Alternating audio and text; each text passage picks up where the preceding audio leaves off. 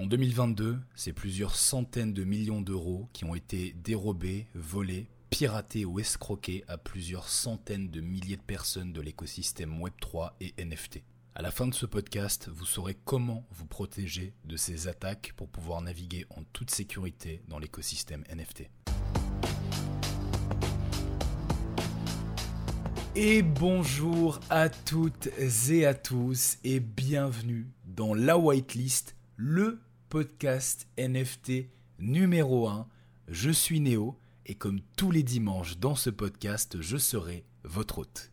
Aujourd'hui, on va parler d'un sujet extrêmement important à l'échelle du Web3, des NFT et de la finance en général, à savoir la sécurité, un sujet sous-coté, sous-abordé et sous-estimé, qui aujourd'hui va être au cœur de cet échange au travers duquel, comme vous l'avez vu dans le titre et entendu dans l'intro, je vais vous partager mes 10 règles d'or pour vous sécuriser, vous protéger dans les NFT. Alors je précise pour ceux qui sont sur le canal Telegram privé que j'ai rédigé un résumé de ces 10 règles que je vais développer ici plus en profondeur avec vous et que vous pourrez donc consulter à tout moment si vous le souhaitez. Le lien est en description, c'est gratuit, vous le rejoignez et vous bénéficiez en plus des meilleures opportunités chaque jour à l'échelle des NFT. Alors on commence sans plus attendre avec la première règle que je m'impose à l'échelle des NFT et qui est celle du contact égale arnaque. Alors cette première règle très simple veut que vous considériez tout premier contact comme une tentative d'arnaque potentielle. Ce qu'il faut savoir, c'est qu'à l'échelle de l'écosystème Web3 NFT, la plupart des tentatives d'arnaque et d'escroquerie se font via un contact direct, que ce soit directement en message privé ou que ce soit sur les réseaux sociaux, Twitter, Instagram, Discord, Telegram, etc. etc. Par rapport à ça, si vous êtes contacté par quelqu'un que vous ne connaissez pas, considérez que cette personne est un escroc, est un arnaqueur. Alors évidemment, tous ne le sont pas. L'idée, c'est simplement d'avoir une espèce de barrière paranoïaque, littéralement, qui va vous permettre de considérer jusqu'à preuve du contraire que quelqu'un qui vous contacte dans l'écosystème NFT pour vous proposer quelque chose en rapport avec ce dernier sera forcément un arnaqueur. Par rapport à ça, euh, je vous invite quand même évidemment à accepter l'échange et à voir ce qu'on peut vous proposer, mais ce qu'il ne faut surtout pas faire, c'est cliquer sur les liens qu'on va vous envoyer. Assurez-vous, si vous cliquez sur un lien, que vous êtes sûr à 1000% qu'il n'y a aucun risque. Ce qui m'amène à la deuxième règle d'or, ne faites pas confiance, vérifiez. Dans la continuité de la première, euh, ici, cette règle veut qu'avant d'interagir avec quoi que ce soit, pas juste une URL, mais également un compte Twitter, un serveur Discord. Il existe des faux serveurs Discord de projets NFT ou un smart contract, hein, ce qui est le plus évident dans le monde des NFT. Vérifiez. Toujours prenez l'habitude de vérifier avant d'interagir avec quoi que ce soit. Troisième règle d'or, ne stockez ou ne partagez pas votre mot de passe et accessoirement votre seed phrase, votre phrase secrète. Alors ce point, il peut paraître euh, un peu bateau, un peu évident, pour autant, c'est probablement celui qui est ici le moins respecté des 10. La plupart d'entre vous, je suis sûr, oui, vous qui m'écoutez là maintenant tout de suite, avez stocké votre mot de passe quelque part, soit préenregistré sur votre ordinateur, soit écrit dans une note, dans un dossier. Et le problème avec ça, c'est que vous en rendez l'accès beaucoup plus facile aux personnes qui pourraient potentiellement euh, accéder à votre ordinateur, à votre téléphone, si par exemple il est préenregistré ou carrément enregistré, écrit quelque part dans une note, comme je l'ai dit, ou autre, euh, dessus. Donc c'est vraiment une pratique à ne pas avoir. Idéalement, vous allez le stocker dans votre tête, l'apprendre par cœur et ne le noter nulle part ou au pire le mettre sur un petit bout de papier que vous allez sécuriser quelque part à l'abri où vous savez que vous serez le seul à pouvoir euh, vous y rendre. J'ai d'ailleurs euh, l'un de mes membres euh, Trinity, je te salue David si tu entends ce podcast, qui a stocké sa phrase secrète dans quatre coffres forts différents. Vous vous dire, il l'a divisé en quatre si vous voulez, et il l'a stocké dans quatre coffres forts différents, vous dire donc à quel point la sécurité est une priorité pour lui. Bon, évidemment, vous n'êtes pas obligé d'aller jusque-là, l'idée c'est simplement de rendre votre mot de passe le moins accessible possible. Alors, dans le stockage, mais aussi dans le partage, puisqu'effectivement, il existe aujourd'hui des méthodes de ce qu'on appelle de social engineering, qui consistent à subtiliser votre mot de passe avec votre accord.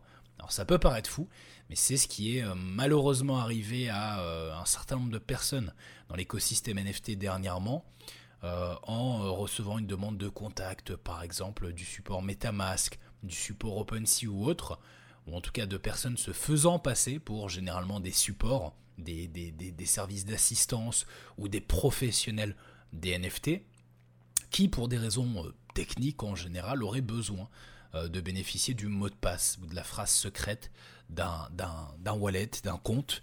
Et ça, bah, malheureusement, pour certains, ça semble être euh, quelque chose de normal. Non, jamais personne de bienveillant ne vous demandera votre mot de passe. Retenez ça.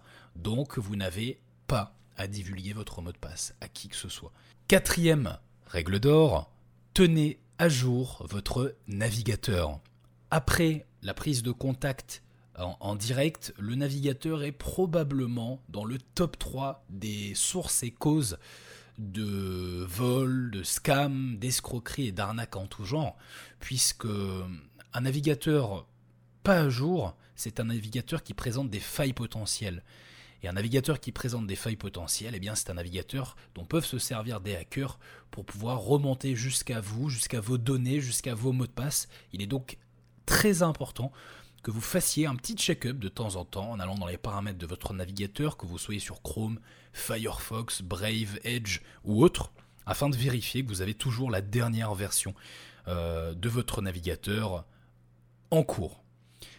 Cinquième règle d'or, déconnectez votre MetaMask des sites auxquels vous l'avez connecté. C'est une petite manipulation très simple et rapide à faire qui consiste à vous rendre dans les paramètres de votre application MetaMask sur un navigateur et de regarder les sites auxquels vous l'avez euh, connecté. Et si vous ne les utilisez pas, évidemment, vous n'allez pas vous déconnecter de sites comme, je sais pas, Blur ou OpenSea, si vous avez l'habitude de les utiliser quotidiennement, eh bien, vous les déconnectez. Et en les déconnectant, vous révoquez donc l'accès à ces sites et euh, aux interactions que vous avez pu avoir dessus. Voilà, c'est une manipulation toute bête, mais qui peut potentiellement vous sauver la vie. Règle d'or numéro 6, utilisez un burner. Un burner, c'est le nom commun qu'on donne aux wallets sur lesquels ne sont stockés que peu ou pas d'argent et qui sont généralement utilisés pour interagir avec des transactions à risque.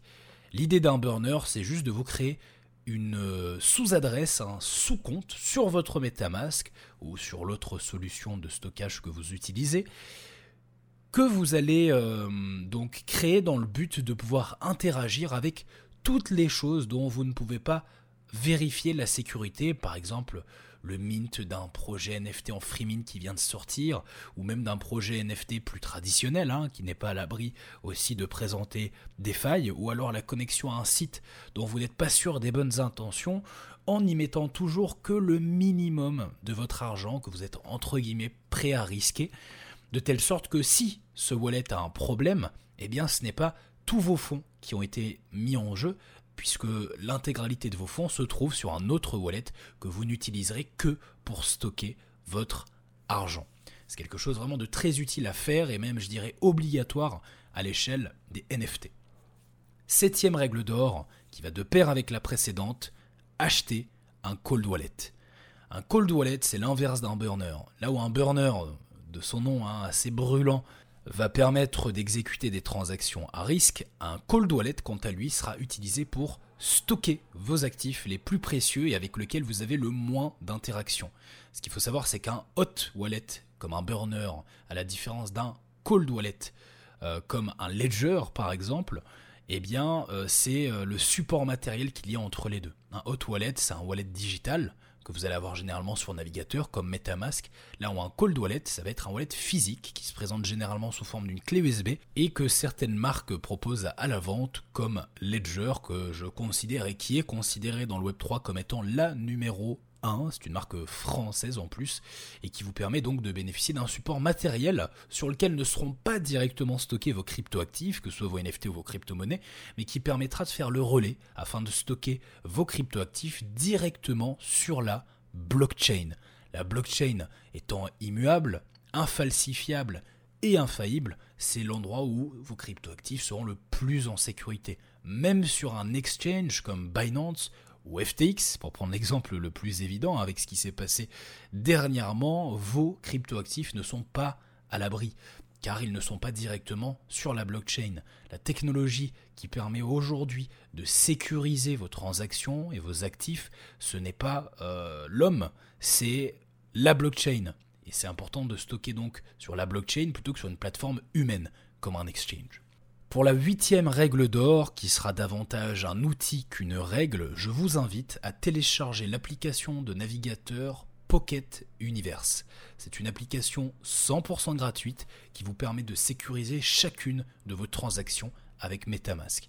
Alors je n'ai aucune forme de partenariat ou d'affiliation avec eux. Néanmoins, si je vous en parle, c'est parce que c'est une application que j'ai utilisée fut un temps, que j'utilise moins maintenant, mais qui est extrêmement efficace euh, dans le sens où elle va vous apporter une interface de sécurité supplémentaire qui va venir se superposer sur MetaMask et qui va vous permettre de lire chaque smart contract avec lequel vous allez interagir afin eh bien, de vous faire savoir avec précision ce que vous vous apprêtez à faire. En gros, si vous êtes en train d'interagir avec un smart contract qui s'avère être un draineur, c'est-à-dire qui a paramétré une action pour aspirer vos NFT, aspirer vos cryptos, ça va vous le dire. Et ça va donc vous, inciter à ne pas interagir avec. Donc très puissant. Et pour ceux qui ne savent pas lire un smart contract, bah, c'est aussi très intéressant, en sachant que les fonctionnalités actuelles de Metamask étant limitées à ce sujet, eh bien avec cette application, vous pourrez utiliser Metamask partout, sans plus jamais craindre d'approuver une transaction. Neuvième et avant-dernière règle d'or, même chose que la précédente, ici il s'agit d'un outil un site internet plus précisément qui s'appelle revoke.cash, c'est aussi le nom de son URL. Et dans un registre similaire, ce site va vous permettre de suivre l'historique de toutes les transactions et smart contracts que vous avez approuvés afin d'en révoquer complètement l'accès en deux clics. Révoquer, à la différence de vous déconnecter, comme je le disais dans l'un des points précédents, ne va pas faire que vous déconnecter du site, mais va également annuler votre lien avec ce dernier. En gros, ça va annuler vos transactions futures de la même façon que la déconnexion, mais aussi vos transactions passées. Alors évidemment, ça ne va pas vous rembourser vos NFT si vous avez interagi avec un smart contract que vous révoquez, mais ça vous permet de couper en fait toute affiliation avec le D-Smart Contract de telle sorte que si vous deviez interagir avec un nouveau un jour, vous devrez passer par le même processus de, signature que celui au travers duquel vous êtes passé à la base. C'est une manipulation un peu plus avancée que pour les règles d'or précédentes et qui peut s'avérer utile dans certains cas de figure bien précis. Ce qui m'amène maintenant à la dixième et dernière règle d'or qui est formez-vous. Tout comme les stratégies de trading et d'investissement, les nouvelles arnaques et escroqueries naissent chaque jour. Il est donc essentiel que vous vous formiez aussi à ce sujet.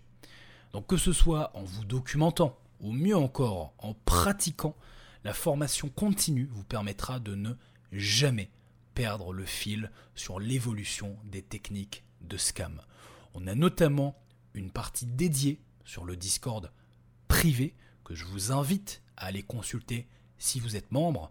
Et si vous ne l'êtes pas encore, vous avez tous les liens en description.